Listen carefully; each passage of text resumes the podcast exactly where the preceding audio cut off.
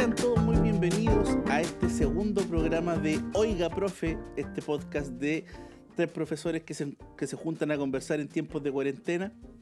¿Cómo han estado, colegas? ¿Cómo, le, cómo los ha tratado esta semanita en la que, desde, la, desde el programa anterior? Eduardo, ¿cómo has estado? Bien, aquí estamos encerrados como siempre, como todos los días. Em, sin ni una novedad. Profesor Simón, ¿cómo está usted? Bien, bien en general, aquí recluido en confinamiento total. confinamiento. Eh, como Dari Strays. Y bueno, eh, escuchando música y haciendo varias cosas bien entretenidas. Esperamos que nuestros auditores también estén en las mismas condiciones, se encuentren bien, protegiéndose, cuidando a pues. sus seres queridos y bueno, puedan continuar escuchando lo que viene a continuación. Exactamente, porque usted lo mencionó, nos dijo, nos comentó por ahí, eh, leyendo libros, escuchando música, y exactamente el programa de hoy, Eduardo, se nos trata sobre eso. Pues, el encierro, de estar enclaustrados. Aparte, claro, de estar enclaustrados. Eh, el día de hoy, señoritas y jóvenes, vamos a hablar precisamente sobre aquello que hemos estado haciendo durante la cuarentena. Sabemos que es un tema muy autorreferente, pero eh, queremos compartir con ustedes, eh, abrirle un poquito la, puerta ahí del, hogar y hacerlos pasar para que compartan con nosotros un rato nuestros intereses, nuestros hobbies, que, algunos pueden parecer obvios y otros un poquito más rebuscados, ¿no es así, Eduardo? Así es, así vamos a estar conversando entonces de las cosas que podemos hacer, de las cosas que a lo mejor no, no hemos hecho también en este tiempo de, encierro. quisiéramos hacer también. Quisiéramos hacerlas. Y mm, dando ideas, compartiendo ideas también, a lo mejor para los que se sienten aburridos o agobiados durante este tiempo. Lo ideal es que hayan mucha diversidad de, actividades para que nuestras mentes también tengan ese espacio de recreación, que es súper, súper necesario. Muy, muy importante. ¿No es así, profesor Simón? Sí, absolutamente. Eh, por ahí alguien dijo mente sana, cuerpo sano. Eh, se habla de una segunda pandemia, que son las enfermedades mentales que se están gatillando a partir de lo que ha significado una cuarentena o un encierro por tanto tiempo. ¿Cuánto llevamos ya de encierro? 65 días. 65 días desde que, se suspendieron las clases. Harto. Más de dos meses ya.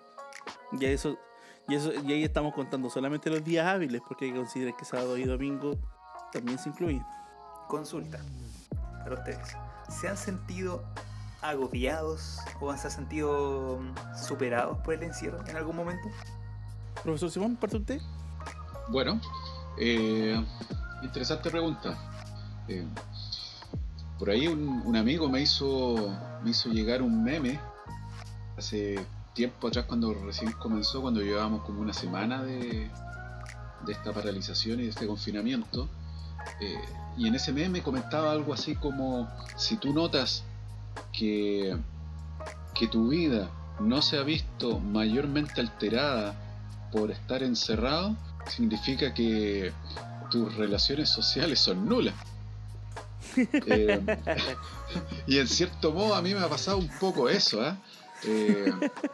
la verdad es que siento que no me ha cambiado tanto la vida. Es decir, de lo que venía haciendo a lo que estoy haciendo ahora.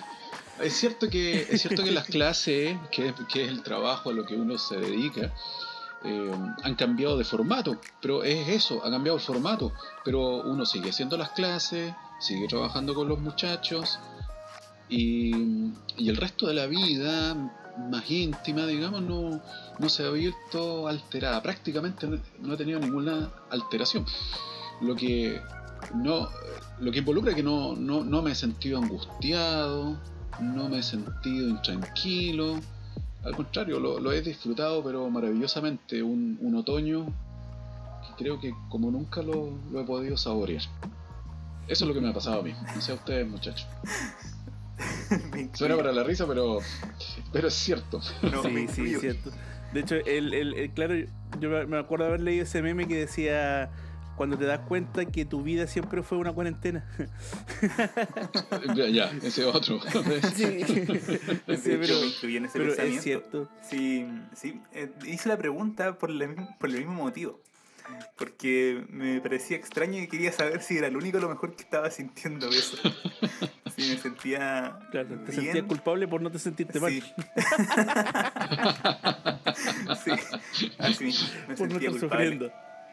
Porque el resto sufre y yo no. Claro. Yo estoy bien. Em, en realidad, puede ser, no lo había pensado, de que mis relaciones sociales a lo mejor son pocas.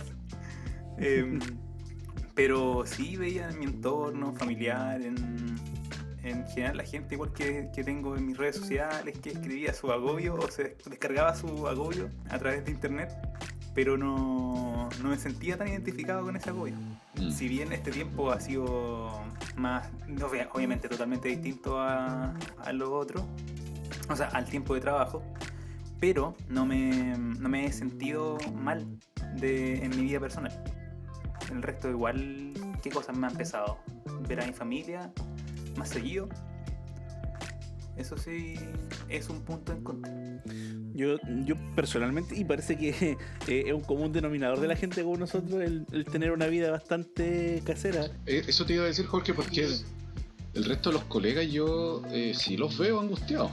Sí, pues colegas, los que yo de verdad los veo así como, oh, quiero salir, que echo de menos salir, me quiero juntar con mis amigos. Y parece que nosotros no, no, no es tan así, no, no parece ser un- una, una calamidad, una tragedia esto de no poder ver gente. Yo creo que tiene que ver que independiente de tener o no tener amigos o tener pocas relaciones, porque eh, siento que al menos las personas con las que yo me relaciono tienden a ser muy parecidas. Ya no, no son personas con las que, no sé, o sea, disfrutamos de salir y de juntarnos, pero el no vernos en mucho tiempo no es una tragedia, no, no somos muy dependientes de la cercanía física. Y creo yo que una, al menos para mí, es el tipo de relación más sana, el no, no, no tener que depender de estar juntándote, de estar viéndote. Siento que el saber que hay una persona, pe- pe- eh, una persona eh, importante para ti o para la que eres importante es más que suficiente y saber que independiente del momento puedes contar con esa persona creo que al menos para mí es el tipo de relación más, más sana pero más allá de eso en, realidad a mí tampoco me ha afectado mucho el encierro yo no, no no, nunca he sido una persona que le guste salir, de hecho incluso en verano, en vacaciones, no, no salgo mucho, ¿ya? Pero, eh, no sé, no, no me molesta la soledad, no me molesta estar solo, no me molesta... O sea, igual como, como hablaba Eduardo, está el tema de la distancia, de la familia, de no poder verla. Eh, igual el tema del trabajo, estar yendo al colegio, estar en, contacto con los chicos, si bien ahora el contacto es distinto, ¿ya? Igual se mantiene, igual se mantiene el contacto con los colegas, que eso es algo que, que considero yo al menos bastante bonito, ya el hecho de que se estén haciendo actividades, por ejemplo, como las que se están planeando para, para estos días entre colegas, igual me parece una... Me parece bonito, pero siento que... Contextualiza en la actividad. Ah, el para bingo. que no saben. el bingo que se está que están armando to- con lo- eh, los colegas para, para ir en beneficio de algunas familias ya eso eh, puede que no, no no no es necesario comentarlo pero para que se sepa que eh, como establecimiento estamos muy preocupados de Bingo lo online, obviamente. Sí, para sí obviamente es online no va a ser no no nos vamos a juntar a hacer un bingo va a ser un sorteo vía vía Meet ya Sí, todo calendarizado a través de UTP Sí, no pero va a ser una, haters, una actividad que, oh, se están juntando, están haciendo reuniones. Claro, masivas. sí, reuniones de más de 10 personas. No, es, una, es un bingo que obviamente dada la, la contingencia se va a hacer, se va a sortear online vía Meet, así que que nadie se nadie rague vestidura, ni se altere, ni grite, ni nos vaya a denunciar, porque eh, es a través de eh, es online. Ya, pero yo diría que que en realidad, en realidad creo, creo yo que somos, los tres somos bastante parecidos en ese, en ese sentido de no, de no requerir muchas veces una, un estímulo exterior para poder estar tranquilos. Ahora, que nosotros seamos así, no significa que no comprendamos a las personas que sí tienen o a las que sí se les dificulta. Ya, porque eh, como profesores igual entendemos que hay personas que que bueno, da la, da la casualidad que nosotros tenemos las comodidades en nuestra casa como para poder estar tranquilos. Pero a lo mejor si no las tuviéramos tampoco podríamos estarlo. Claro, eso es cierto. Yo puedo entender eso eh, con respecto a otras personas, pero con respecto a los colegas, se supone que más o menos tienen las mismas condiciones de jugabilidad que nosotros. Sí. Entonces ahí es donde a mí me cuesta un poco entenderlos a ellos. Me, me pasa Mm. eso. ¿O será que estoy ya deshumanizado? A lo mejor nos falta un cuarto, una cuarta persona que nos dé su opinión. Sí, Sería mira, bueno. podríamos tener un invitado. Lamentablemente no lo próximo- tenemos. Pero podríamos No invitar tenemos para el próximo. Alguien que Oye, y- salir. Y una pregunta en torno a eso mismo, ¿se nos puede acusar de deshumanizados por no sentir mayor eh, trauma de no tener trato con eh, sujetos o entes deshumanizados? Oh, Yo creo que no. Yo creo que no, porque siento que la. eh, eh, tiene que ver con un tema de decisión y de. y en el fondo de. de elección. Creo yo que tiene que ver con que yo elijo esto y. y a mí me gusta así. Ya, o sea. Pucha, cuando. Si, si trato de pensar, por ejemplo, en mi experiencia. eh, yo siempre he sido así, ya por lo tanto no creo que haya, que haya habido un proceso de deshumanización. O nací deshumanizado, o, o- no sé, pero desde que tengo memoria ha sido así. Incluso siendo niño, era de los niños que no jugaba mucho con otros niños. Pero no siento que haya, que haya algún problema en ello. Tampoco creo que el problema lo tengan los otros. Creo que eh, hay personas que disfrutan más de la compañía, que son más exuberantes, que les gusta más compartir. Hay personas que claramente son floritos de mesa y les gusta ser el centro de atención dentro de grupo y, y de alguna forma menguan o palidecen cuando no están en grupos sociales y eso es, es normal, es bastante normal. Esa es la gente la que ahora está sufriendo. De todas maneras, hay gente que nos, que nos puede juzgar por a lo mejor sentirnos o enjuiciarnos como deshumanizados. Sí. No creo que sea la, la definición correcta para personas como a, nosotros. a lo sí. mucho pueden decirnos fome, pero, Sí. pero deshumanizado. No, pero yo creo que hay gente que a lo mejor nos puede considerar eh, poco empática. Ah, también, pues. Entonces por ese lado se pueden ir. Puede ser. Ujú. poco empática. Pero creo que no. Una forma. Pero, Pero- Aún, aún así creo yo que eh, decir poco empático o decir deshumanizado es un poquito extremo. Pero es parte de la cultura de nosotros también. Sí, O sea, en general sí, los latinos así somos bien de piel. sí, po. Entonces eso Es nos que- hace... Es que por eso, incluso, incluso nosotros que somos los que vendríamos a ser los deshumanizados, igual somos súper empáticos, po. ya por lo tanto, tiene que ver netamente, creo yo, con una forma de, de, de cómo nosotros nos relacionamos con los placeres y, y las cosas que derechamente nos generan placer. Y en el caso, creo yo, de esas personas que están de alguna forma sufriendo por no poder salir, por no poder ir a carretear, por no poder juntarse con amigos, son personas que de alguna forma disfrutan precisamente de las instancias colectivas. ¿ya? Eh, nosotros a lo mejor no disfrutamos tanto de eso, nosotros a lo mejor lo podemos pasar mejor con dos o tres amigos en una casa jugando las cartas que en una discoteca bailando con personas que no conocemos. Por lo tanto, creo yo que tiene, tiene que ver con más con eso, con el tipo de disfrute que nosotros tenemos ante. o, la, o el tipo de, de cosas que nosotros disfrutamos, ¿ya? Y que es precisamente a eso a lo que está abocado el capítulo de hoy. Claro. Igual uno, uno puede hacer una conexión con el capítulo anterior, cuando hablábamos de esta sociedad en crisis, y una de las cosas en las que estábamos todos de acuerdo era en esta falta de espiritualidad en las personas. Entonces, tal vez aquellas personas que llevan una vida más banal, es decir, que no han dejado tiempo para cultivarse, para cultivar su jardín interior, como dice Banker, Christian Banker, eh, probablemente eh, la, la angustia que experimentan ahora sea una evidencia de, de, de aquel padecimiento, Puede de que falta trabajar más la espiritualidad. claro. Por eso que es tan importante el que uno también tenga actividades que lo enfoquen y lo equilibren en estos momentos de pandemia que uno puede desarrollar desde su propio hogar. Claro, me acuerdo de una. No, no, no recuerdo la, la cita exacta, pero era de una película, no- ni siquiera me acuerdo de la película, que decía que hay gente que tiene miedo a estar sola consigo mismo, porque se da cuenta que en realidad nunca ha hecho nada consigo mismo. Claro.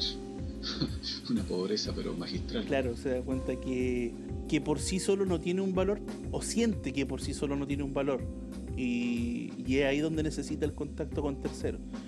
Puede ser una opción, puede ser una lectura psicológica un tanto apresurada, pero no deja de estar dentro de las opciones. Cierto. Y ante eso, ante esa situación de soledad, profesor, ¿cómo, cómo lo ha sobrellevado usted? ¿Cómo ha, ha llevado estos días de cuarentena en su hogar?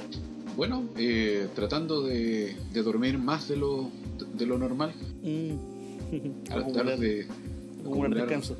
Exactamente. Yo creo que en eso todos hemos aprovechado también. De reponernos del, del- del cansancio, del trabajo, de lo que implica un horario o una rutina normal. Ahora, básicamente uno se enfoca a trabajar en torno al colegio, de lunes a viernes en el horario que, corresponde, eh, estar atento a las consultas, las dudas, ir elaborando material, ir subiendo material, eh, programando algunas clases online también. Eh, también he estado leyendo, escribiendo, viendo algunos documentales que, que siempre he querido ver, pero siempre hay falta de tiempo. Bueno, ahora me he podido sacar las balas con eso también. Así que creo que lo, lo he sobrellevado bien. Y eso me hace estar tranquilo y esperando cuando todo esto pase y volver entonces a, a la rutina. Perfecto. Eduardo, Mm, Mi rutina también agregar unas horitas más de sueño, como vivo un poco más distante que ustedes del trabajo. Me tenía que levantar a las 6, 6 y media aproximadamente. Ahora no, ahora me despierto a las 8 y media, 9. Así que ya en unas poquitas horas más de sueño. Durante el día, aparte también de todo lo laboral, eh, está la posibilidad eh, de tener más horas, horas de estudio, tener más espacio también de, de lectura, he podido avanzar en libros que tenía pendientes, documentales, informarme harto de tecnología. He visto muchos videos en YouTube. YouTube ha sido un buen aliado. Muchos youtubers nuevos que he empezado a seguir eh, y aprender. Eh, creo que lo que más he sacado provecho en el aprendizaje. Práctica de instrumentos y conocimiento nuevo. Eso ha sido el tiempo de encierro. ¿Y tú, Jorge? Bueno, yo, yo creo que ha sido muy similar. De hecho, diría que lo principal ha sido, creo aquí, es el tema del, del sueño.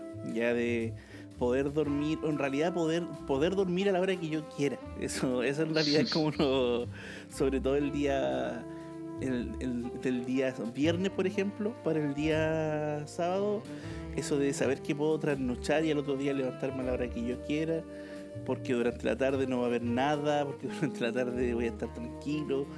Eh, igual me, me ha ayudado, yo creo que si no tuviese eso probablemente andaría más angustiado. Andaría con, con problemitas de, de depresión eh, de cuarentena, pero eh, bueno, en realidad principalmente eso, las horitas de sueño. He hecho algo que no había hecho antes y que realmente me, llamó bastante la atención y que no, no me chocó tanto y era el volver a ver televisión, algo que no había hecho hace mucho tiempo y me, me sorprendió y me, no sé, me generó curiosidad. Los programas chilenos son tan malos que, que de verdad ya me... Creo que voy a volver al Fox y ver Los Simpsons todo el día. Pero eh, ver televisión, estuve, bueno, dibujar, he dibujado toda la vida, así que tampoco es que ahora estoy dibujando. Bueno, sí, ahora estoy dibujando más, pero eh, eh, no más que antes. Pero lo que sí he podido ampliarme un poquito más, estoy tomando unos cursos online, unos cursos que para poder ampliar un poquito más el tema del dibujo y llevarlo ya al aspecto digital eh, trabajar un poquito con, con algunas con algunas herramientas digitales como Illustrator, eh, After Effects, eh, también un, un cursito de locución, aprovechando que estamos en esto del podcast y que tenemos una- un espacio radial por ahí. Un poquito de un taller también sobre aprender a hablar en público para poder trabajarlo después con los chicos de metodología, donde tienen que aprender a exponer bien de forma oral su tesis. Es un, eh, igual he hecho hartas cosas. Estuve también, o sea, estoy también practicando caligrafía clásica, la Cooper Plate, esa que se hace con, con pluma y con tinta y toda la cosa. La caligrafía inglesa, la tradicional. Sigo ensayando con eso. Y, y bueno, también eh, he vuelto al, al vicio online de los videojuegos. ese fue un. Volví a LOL. Volví a LOL y lamenta bueno, y por fortuna, por fortuna el launcher de, del cliente se me se me cracheó hace como una semana. Y digo menos mal porque de verdad que me estaba viciando mucho. Me estaba viciando mucho. Y como se cracheó, lo desinstalé. Eh, voy a. Yo calculo que voy a dejar planificada una. Una cantidad importante de clases a futuro. Las voy a dejar listas. Y voy a, voy a instalar eh, LOL y voy a poder darme unos días de. ¿Cómo era? Unos días de camelleo en el juego.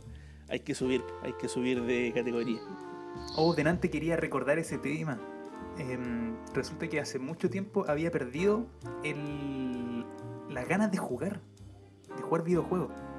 Eh, como que no me buscaba juegos por ahí para mi tiempo libre, para engancharme o enamorarme de algún juego. Y no, no lo lograba, no lo lograba, no lo lograba. Y ahora, eh, como he buscado juegos más sencillos que me han encantado un poquito, como el Hearthstone. Me veía igual ahora, no quise, le hice el quite por todos lados hasta que me, me ganó. Al Ludo. Ludo Al de. Facebook. Sí. O este, en el celular pegado con el Ludo. Pero no, le hago el quite. Juego una o dos partidas y ya, listo. Y intento apostar todo para jugar lo menos posible. y mm, delante mencionaste unos programas, unos software y Illustrator, mucho After Effects. Final Cut Pro. Pero Ese Final no Cut Pro no que es de, de Mac. No, de Mac. Es como el After Effects, pero de Apple. pero más caro. pero es muy bueno. Eh, aprendido a sacar tema del jugo. Antes lo tenía, pero no lo ocupaba. Ahora lo ahora puedo decir que sé ocupar Final Cut. Bien. ¿Sabes que yo me, he dado cuenta que utilizar esa herramienta es súper útil, súper, súper útil, sobre todo ahora, aprovechando que tenemos el, que disponemos del tiempo. eh, no sé, la idea de empezar a. Porque yo igual tenía en un comienzo la idea de hacerle video a los chiquillos. Pero no saco nada con hacerle un video con la webcam y con un micrófono que suene mal. Y la idea en un comienzo había sido precisamente comprar un set de micrófono de calidad para grabar audios y pues, y hacer videos animados, pues aprovechando que, que yo tengo el dibujo de mi caricatura, haber dibujado mi caricatura, haberla animado y haber hecho videos animados que sean informativos, pues, ¿cachai? Pero resulta que me di cuenta que era pésimo para los videos. Y ahí fue donde me di cuenta que tenía que, que si quería lograr algo como eso, había que tomar un curso. Y el curso está bastante bueno, bastante, bastante bueno hasta el momento. Siento que, no siento que sería capaz de hacer un video como lo que quiero, pero eh, siento que practicando un poco más lo podría lograr. Y, y- y personalmente creo que de verdad es una herramienta súper, súper útil. Súper, súper útil. Porque imagínate, pucha, no sé, eventualmente eh, quedar sin pega. Yo creo que no, no solo en ese tipo de herramientas, sino que en cualquier herramienta digital, el, el especializarse o tener alguna capacidad adicional a la de tu profesión es siempre es siempre súper buena. Porque, por ejemplo, en el caso del profesor Simón, yo sé que él podría seguir, se podría seguir trabajando como investigador, por ejemplo. Ya, él tiene la publicación de sus trabajos, él ha, ha desarrollado investigaciones súper importantes respecto de la comuna, respecto de la región. Por lo tanto, él tiene otra área, aparte de la pedagogía, en la que se podría desempeñar. Tú, por ejemplo, podrías desempeñarte, aparte de profesor, como músico. Ya, pero yo. Como ilustrador. Jorge, Sí, pero si, pero si consideras que hay, que hay Vamos a pasar el dato innumerables. del Instagram de Jorge para que lo sigan. no, porque no, no, no. Es muy buen ilustrador. El. Gilloterapia. Ahí lo vamos a. Sí, no, de ahí lo vamos a dar. en el- Ahí- De ahí vamos a dar nuestras redes sociales para que nos sigan, para que. como somos, como somos influencers ahora, somos famosos. Vamos, vamos a tener seguidores por montones. No, pero eh, a lo que voy yo es a eso, por ejemplo. Y, por ejemplo, yo no, no, no, no tendría el valor de, de lanzarme como ilustrador porque siento que todavía no ilustro bien. ¿Cachai? Entonces, eh, ahí igual faltan, faltan bastantes herramientas y son herramientas que quiero ir armándome con el tiempo, porque eh, igual, por ejemplo, en el caso del profe, eh, su condición de investigador va de la mano con su profesión como profesor de historia. En tu caso, tú como músico eres profesor de música. En mi caso, yo soy profesor de lenguaje. Ya, ¿qué podría hacer? Podría cobrar para, para revisar tesis, para corregir tesis. Eh, trabajar como escritor, siento que no, no siento que tenga aún las competencias como para lanzarme en ese aspecto. Y lo otro sería como editor, pero como editor generalmente los editores suelen eh, trabajar en el grado del doctorado ya y tener obviamente otras especializaciones como en, marketing y políticas de edición, cosa que yo no manejo mucho y que personalmente detesto. Igual discrepo un poquito en tu, en tu evaluación, autoevaluación, Jorge, de tus capacidades. ¿En qué sentido? Porque eh, como ilustrador considero que si tienes las capacidades y las actitudes y también en tu área del lenguaje, o sea, la verdad a veces falta, no, nos falta, y me, incluyo, eh, el atrevernos a hacer algo. Puede ser. Muchas veces estamos como siempre, muchas veces estamos en ese limbo constante de que no, todavía no soy capaz para, todavía no soy capaz para, todavía me falta para poder eh, mostrar esto o para poder eh, producir tal contenido em, y eso nos limita.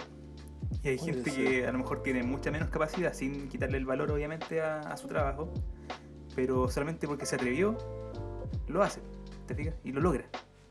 Y nosotros muchas veces admiramos a esas personas también. Puede ser, mira, me acordé de algo que dijo que dijeron, bueno, igual no sé si la gente los conoce, tienen que conocerlos, es súper famoso. A Pascu y Rodri, los creadores de eh, Destripando la Historia. ya, que en una entrevista que le hizo Jaime Altozano, eh, ellos decían pues, que muchas personas no se atreven a publicar su trabajo en internet porque dicen, no, no, mira, yo dibujo feo, o yo, mi canción, o yo soy desafinado, o a la gente no le va a gustar mi trabajo porque no es, no es, porque hay otros mejores. Y él lo dice, viejo, mis primeros videos eran dibujos horribles en una pizarra amarilla, dijo él. Así que no le tengan miedo a mostrar su trabajo, chiquillos. No le tengan miedo. Así que puede, puede que por ahí haya algo de eso, haya algo de temor. Pero es Hay que, es el hábito de compartir. Lo que pasa es que yo siempre he sentido que antes eh, de ser, ya por muy profesor que yo sea, por muy, por muy magíster en literatura que sea, yo siempre me he sentido más como un consumidor que como un creador, ¿cachai? Y como, crea y como consumidor, ya que tiene igual una, una a, quien igual se le ha formado una visión crítica respecto de lo que lee, igual siento que siento que que conozco el valor que tiene lo que yo hago, ¿cachai? Ahora, no sé si yo vería algo creado por mí, no lo sé, pero pero por eso te digo, conozco el valor que tiene lo que, lo que yo hago, ¿viste? Por lo tanto, igual eh, personalmente prefiero que ese algo obtenga un valor mucho mayor para poder estar satisfecho y decir, ya mira, me gusta esto. El profe Simón a lo mejor nos puede dar una, una visión más clara también de eso, porque él crea contenido. ¿Cómo se siente usted cuando lee el contenido que hizo? Cuando lee sus libros finalizados, sus investigaciones finalizadas. Eh, bueno, yo siempre he comentado que eh, son como, como parir un hijo. O sea, eh, tiene, tiene bastante trabajo y en distintas etapas. Entonces tú, tú lo vas, eh, vas viendo desde, desde, el minuto en que se, se, comienza a forjar la idea, cómo se comienza a desarrollar, la plasma, la concreta y finalmente, eh, finalmente nace el producto terminado. Lo que la gente ve es un, un libro, pero detrás de eso hay toda una historia. Y genera, al igual que un hijo, bueno, yo no soy padre, pero eh, me imagino que el sentimiento de orgullo que hay detrás debe ser bien, bien grande. Entonces, algo parecido uno siente, como, como el caso mío en, la investigación. Ahora, les, voy a, les voy a confidenciar algo. Eh, eh, me, ha estado me ha estado contactando el Ministerio de Cultura porque están mm. interesados en poder eh, trabajar conmigo en la adaptación de las investigaciones que he hecho para niños de primer ciclo. Generar, generar distintos productos, ya sea en formato de libro, revista, electrónico, videos, audiolibros, etc. Así que estamos en contacto, vamos a ver qué, qué, pasa, ojalá salga algo interesante. Qué genial. Felicitaciones, profe. Felicitaciones de verdad. De, lo que se Sí, de verdad es un, es un logro tremendo que que, parte, que un ministerio que uno podrá cuestionarle muchas decisiones, pero sigue siendo el Ministerio de Cultura, por lo tanto, el, que el ministerio se interese para generar eso a partir de su obra es porque su obra sí ha tenido un impacto, ya un impacto real, un impacto concreto y un impacto que, que es reconocido por una, por una institución. Mm, sí, eso, eso me tiene bien, bien, bien contento en el último, en el último tiempo, digamos. Muchas felicidades. Genial. Gracias. Y... O sea, tienen la, la, la, novedad aquí en el podcast. Tenemos la primicia, claro, la, exclusiva. Bueno, veremos qué pasa, o sea, todavía estamos... estamos, estamos recién en contacto, vamos a ver qué, qué ocurre de aquí a más. Puede que prospere, como puede que no, pero ya el que tengan conocimiento muestra que les interesa un poco rescatar eh, parte de lo que ha sido el pasado de, de, la región. Y eso, yo lo, valoro. no solamente en términos locales. Claro. Bueno, todo, yo pienso que todo, que todo profesor, antes de ser un buen profesor, tiene que ser un buen estudiante. Entonces, en ese sentido creo que lo que están haciendo ustedes es súper bueno, de seguir explorando eh, por distintas plataformas cómo aprender, ya sea especializarse en la profesión o eh, buscar otras cosas a las cuales uno pudiera dedicarse también en otras etapas de su vida más tarde. Uno no sabe las vueltas que la existencia pueda tener. Entonces eh, es muy práctico. Yo he estado, estado haciendo un, curso eh, por la Universidad Autónoma de Madrid sobre idealismo filosófico. Está pero buenísimo. Así que eso también me, tiene bien contento y son cosas que uno puede hacer en, en estos tiempos en que está en confinamiento. Eso es lo que yo puedo eh, comentar y aportar desde mi, desde mi saber y desde mi, desde mi actuar. Hay que aprovechar el tiempo. Totalmente. porque al final nadie nos va a devolver el tiempo que está pasando. Claro. Y nadie sabe cuándo se acaba este tiempo también. Exactamente. Sí. De hecho, con lo que comentaba el profe, si fuese por mí, yo estudiaría toda mi vida. De hecho, lo recomendable es estudiar toda la vida. Sí. Nunca dejar de ser estudiante. Nunca dejar de aprender. Exactamente. Así que, chiquillos, ustedes que están en el colegio, disfruten su colegio, disfruten su formación, disfruten el aprendizaje, porque después van a llegar a la U y se van a dar cuenta de que lamentablemente no le pusieron atención al profesor cuando le explicó X cosas y la van a pasar mal. Jorge Drexler dice en una canción, si quieres que algo se muera, déjalo quieto. Es muy importante mantener activo el cerebro, mantener activo el aprendizaje. Em, cuando dejamos de aprender, se puede decir que dejamos de vivir. Cierto. Todo es aprendizaje. ¿Qué están leyendo muchachos a todo esto? Yo estoy releyendo una una historieta que en realidad es mi historieta favorita. Y cada vez que tengo tiempo recurro. Es como el. No sé, me acuerdo que tenía un profesor en la U que me da risa porque me contaba que a pesar de que él obviamente había leído a todos los filósofos europeos, los alemanes, los franceses, había leído las obras clásicas de todos los autores clásicos de toda la, de la historia de la literatura, siempre tenía como libro de cabecera El Principito. que es un libro que uno podría considerar como ñoño, aburrido, hasta, hasta infantil de repente. Pero eh, me gustaba escucharlo hablar en ese sentido porque él siempre decía que el, clásico, el clásico como tal, es en el fondo un talismán personal. El, el concepto de clásico, decía Calvino, eh, en el fondo es, una, es un error, es una, es una falsedad hablar de los clásicos de la literatura universal. Porque el clásico es una concepción individual. Y para, y para él su clásico era el principito. A pesar de que había leído a todos los autores de renombre, él seguía volviendo al principito. Ya una obra que es probablemente una de las primeras que uno lee cuando es niño. Pero en mi caso, a lo que yo siempre vuelvo, a la lectura que siempre regreso es a una historieta, a un cómic norteamericano que se llama The Sandman, que es un, un cómic, para mí, para mí, eh, es probablemente una de las obras narrativas más importantes del siglo. ¿Sí? Más completa, o sea, estoy hablando de, de un cómic de fantasía. Pero siento que es una obra tan humana, es una obra tan tan, no sé cuál es la palabra, es una, una obra tan llena de nostalgia, tan llena de recuerdos, tan llena de, de humanidad, a pesar de que sus personajes no son humanos. Es una obra tan, es un- de verdad que es una obra de la que yo estaría hablando, pero horas enteras, pero no viene el caso. Así que eh, si alguien por ahí tiene acceso a internet y tiene curiosidad respecto de la historieta, chiquillos, The Sandman de Neil Gaiman, léanla un cómic de finales de los 80 cuando el- la industria del cómic norteamericano estaba sufriendo una transformación súper importante con la llegada de autores ingleses.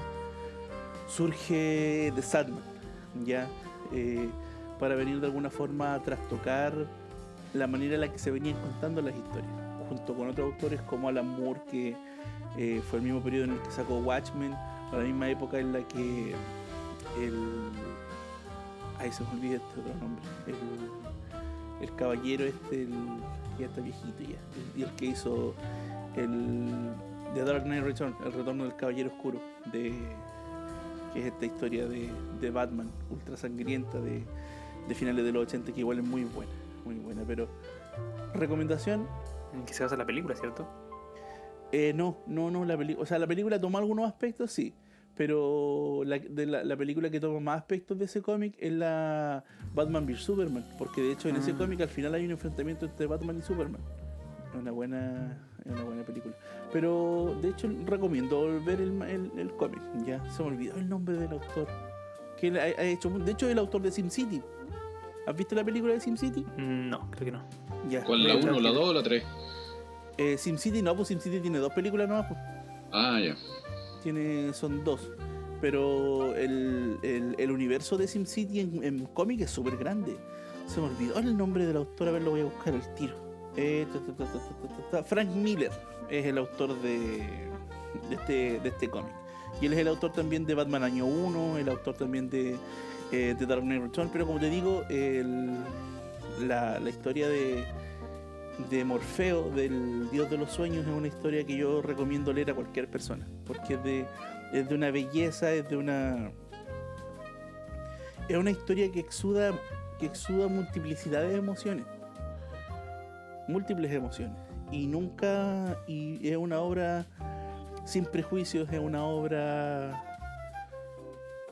No, pucha, no, no, no sabría cómo definirla en una palabra. Así que les dejo como tarea ahí para que la lean. Esa es como la, la obra a la que siempre recurro. Ahora siempre está, por ejemplo, el, texto, el texto que muy amable usted me, muy amablemente usted me regaló el año pasado, la obra de de, de animales a dioses. Ya este el trabajo de este filósofo que es bastante interesante en esta revisión que hace precisamente de la, de la evolución humana y que, y que hoy en día él ha estado bastante presente, de hecho. Ah, de hecho, el, ¿Yuval? se llama Yuval Noah Harari o Yuval Harari, sí. De hecho, el- lo estuve leyendo y me, me gusta mucho la claridad con la que él escribe, escribe al menos esta revisión histórica que él hace. Porque después él tiene otros textos en los que él hace predicciones respecto de cómo, de cómo sería la sociedad que viene.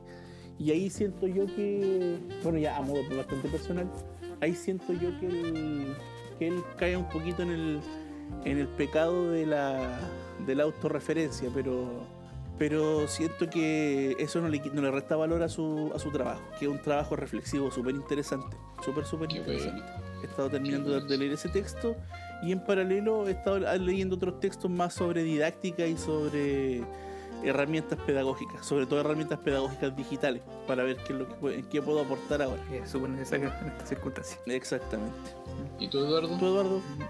Yo estaba leyendo un libro de apologética cristiana que se llama Cómo llegar, que es una, mm, un análisis de, de distintas veredas, de tanto religiosas como culturales, de, de cómo involucrar el cristianismo en ello estoy también leyendo a C.S. Lewis, que siempre estoy repasando eh, algunos de sus libros. Ahora estoy leyendo Los Cuatro Amores. Su, su- su literatura o su, su literatura o sus textos, porque él, él era un, un escritor cristiano también. Y él tiene Sí. muchos textos sobre la fe. Sí, de hecho, bueno, la obra igual implica fe, pero Los Cuatro Amores es un análisis de distintas perspectivas del amor y de los tipos de amores que, que existen. Cómo lo, cómo lo desglosa también de una perspectiva media medieval, porque ese Lewis es un, escritor medievalista. Sí, Em, totalmente. y cómo también lo- se ha ido modificando estas perspectivas de amor. En algunos casos se ha ido ensuciando, en otras purificando. Eh, es bien bonito ver las diferentes perspectivas. Por ejemplo, no sé, pues la- está los gustos y amores por lo subhumano, el afecto, la amistad, el eros, el, el amor de caridad eh, y diferentes tipos de amores. Eh, es bien bonito, bien reflexivo para esta circunstancia también, en que a veces creemos que el amor solamente se tiene que dar a través de lo físico y no es necesario. Em, y también estoy leyendo eh, un manga. Bueno, estoy poniéndome al día con Boku no Hero Academy. que lo tenía pendiente. Así que estoy releyendo eso. Yo lo dejé de leer hace rato. No, estoy en eso. Y de hecho, ahora terminando lo que me queda poquito, voy a ponerme al día con, con los titanes. Shingeki no Kyojin. Shingeki no Kyojin. Que se va a estrenar luego el- la última temporada. Y eso son mis lecturas de estos actuales. Yo con uno que estoy pegado hace tiempo y que lo recomiendo, que de hecho hace poco salió el anime. Eh, pero yo lo, lo estoy leyendo hace varios meses ya, hace- yo diría que desde el año pasado, hace como mediados del año pasado. Es, Svetland Saga era el nombre, ¿cierto? Que era la, este manga sobre vikingos y que salió un anime hace poco. Es bueno, véanlo, el manga es súper bueno. Y hay otro manga, un manga muy bonito, que es visualmente precioso. Ay, deja recordar el nombre, rayos. Pero que trata de una familia, de, ver- de un- el heredero de una familia de verdugos en la Francia de la Revolución. Misery creo que se llama el, el manga. Ya, pero la idea es que es un, es un, manga precioso. Visualmente es precioso. Así que lo recomiendo para quien lo vea. Voy a. Voy a googlear aquí si es que lo puedo pillar. No, no se llama Misery. Bueno, en el próximo, para el próximo capítulo les traigo el nombre del, del manga, chiquillos. Como recomendación. Vamos a, vamos a agregar la recomendación. Profe Simón, ¿qué está leyendo usted? Eh, estoy pagando una, una vieja deuda que tenía consigo mismo más o menos desde los 15 años. Eh, estoy leyendo un libro de un escritor ruso llamado Alexander Solzhenitsyn que le valió el premio Nobel de literatura allá por la década de los 60.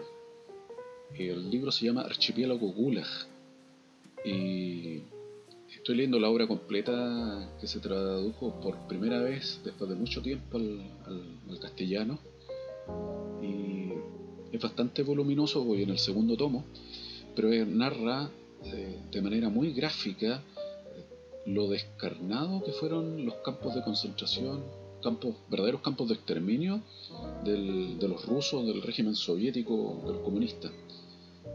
Realmente hay que tener estómago para leerlo, pero vale la pena porque en parte, parte tiene que ver un poco con la humanidad. ¿ah? Eh, si uno si uno no lo ha leído, en realidad es una persona, uno después de leerlo es otra persona. Entonces, eh, lo recomiendo plenamente. Como es bastante voluminoso, he estado pegado con eso, ¿ah? básicamente con eso en este minuto. Buenas recomendaciones. Así que cualquiera que esté interesado puede sumarse también. Eh, los que nos están escuchando. No sé si alguien quiere hacer algún repaso por alguna otra recomendación para este tiempo de, de encierro. Yo quisiera hacer una recomendación, mira, aprovechando el tema que aborda que en estos campos supuestos de reeducación eh, del ejército soviético, recomendar un cómic, una novela gráfica que de hecho le valió a la autora Art Spiegelman, le valió el premio Pulitzer en cuanto a la investigación que él realizó, que se llama Mouse. Ya es un cómic eh, donde los protagonistas son ratoncitos, ya Y lo que el niño hace, o sea, lo que el autor hace en realidad es contar de manera biográfica la historia y lo que su padre vivió en, los campos, en el campo de concentración de Auschwitz-Birkenau durante la Segunda Guerra Mundial. Ya es, un, es una obra contada en clave de fábula donde los personajes son son antropomórficos, son animales antropomórficos, por ejemplo, los, judíos son ratones, eh, los alemanes son gatos, los polacos son cerdos, los, gringos, los norteamericanos son perros, ¿ya?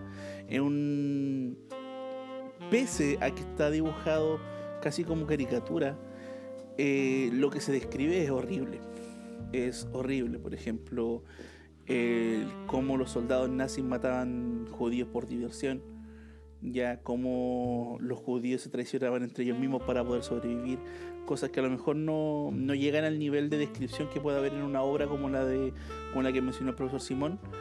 Eh, siento yo que es una buena forma de, de abordarlo, incluso como material pedagógico, ya como una primera aproximación ya que de alguna forma eh, el hecho de que sean animalitos eh, atenúa un poquito la carga la carga de violencia de la obra pero en el momento en el que tú piensas que en realidad no eran animales sino que eran personas eh, todo se vuelve peor así que hay recomendado Art, o sea, Art Spiegelman es el autor y la obra se llama Mouse tal como se escribe Profesor Simón, su recomendación.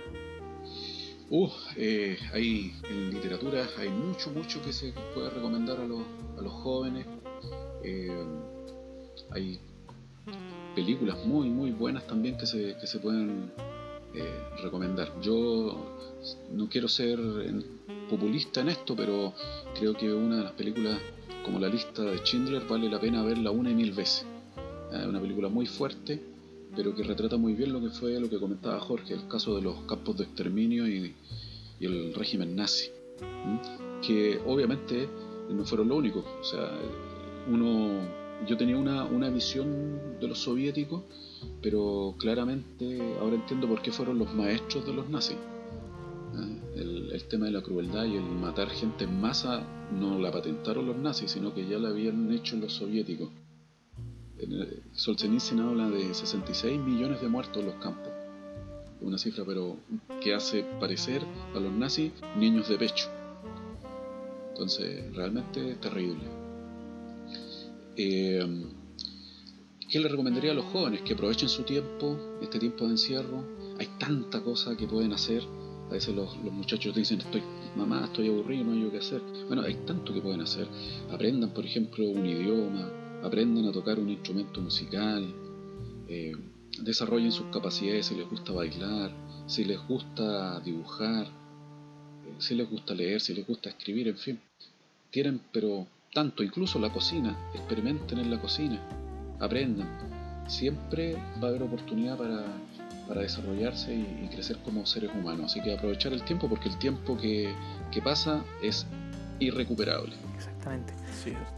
Mira, Mira, que antes eh, Eduardo quería, aprovechando que el profe había hablado respecto de, y dijo algo súper cierto, y es que uno suele adjudicarle la atrocidad de la Segunda Guerra Mundial solamente a los alemanes. Hay una película eh, china que se llama Los hombres detrás del sol, que es una película que habla sobre eh, los horrores que cometió precisamente el ejército japonés en prisioneros chinos durante la Segunda Guerra Mundial, específicamente las atrocidades cometidas por el Escuadrón 731, que era un escuadrón dedicado precisamente a experimentación. Ya, así que imaginarás más o menos hacia dónde va enfocada la película. La película, eh, de hecho en Japón la película no se puede encontrar porque si hay algo para lo que los japoneses son buenos para esconder las cosas debajo de la alfombra. Y el honor, sobre todo el honor. Eh, así que eh, el honor, claro, porque si no, o si no tendrían que suicidarse todo. Eh, así que échenle una mirada, chiquillos, para los que creen que Japón es puro amor y pura felicidad, ahí vean el Escuadrón 731. O sea, hombres detrás del sol. Pasado bien oscuro. Japón tiene un pasado oscurísimo. ¿Por qué crees que, que China y Corea lo odian? Sí. Oye, los coreanos tampoco lo han hecho mal, ¿eh? Ah, bueno, ahí tenemos ah, para, eso, eso para todos los, los, los, K-pop también va el mensaje. Claro. Que nos escuchan. Claro, que los, los, los del sur los, los, los, los BTS. Sí. Todos los BTS. Todos los BTS. bueno, bueno, oye, ahí podríamos podríamos dejar eso, esto como tema para el próximo programa. ¿eh? Así como. La vamos a dejar eh, ahí. Ahí anotado como posibilidad para otro programa lo- los trapitos sucios de los países. Bueno, yo voy a recomendar dos cositas bien breves. Uno, voy a recomendar para todos los literarios, los que les guste eh, la lectura, un podcast. no es competencia, pero lo pueden escuchar en otro momento. De Christian Banken, Banken, como lo mencionó, lo sacó colación delante del profesor Simón. Cristian Tiene un programa- Como lo dicen en internet. Tiene un programa en Radio Pausa, que está, lo pueden buscar ahí, está el podcast, muy bueno, eh, de análisis litera- literario, de conversación, bien interesante. Y lo otro es que, por favor, los que no han escuchado el último disco que lanzó Coldplay, es un álbum doble que lanzó el año pasado, que es muy, muy bueno. De hecho, de, de esos discos que los pueden escuchar a ojos cerrados encima de, de su cama o, o en cualquier parte, tirado en el sillón, no sé, con audífonos, en silencio. Eh, evoca mucho a la espiritualidad, eh, a tomar conciencia también de la realidad que estamos pasando en el mundo. Eh, tiene contenido muy profundo eh, que en estos tiempos son necesarios. Everyday Life se llama el disco. Everyday Life, exactamente, de Coldplay. de Coldplay. Está en todas las plataformas, así que. Y los, oh, por favor, vean los videoclips también del disco porque están muy bien hechos. Sobre todo, Daddy y la otra canción que voy a recomendar harto es eh, Champion of the World. Son las dos, mis dos favoritas. Eso ha sido el podcast de hoy. Muchas gracias por escucharnos, por acompañarnos en esta instancia. Eh, dejamos invitados a todos a escuchar eh, también el primer capítulo piloto que está en la plataforma. Y hasta pronto. Chau, chau.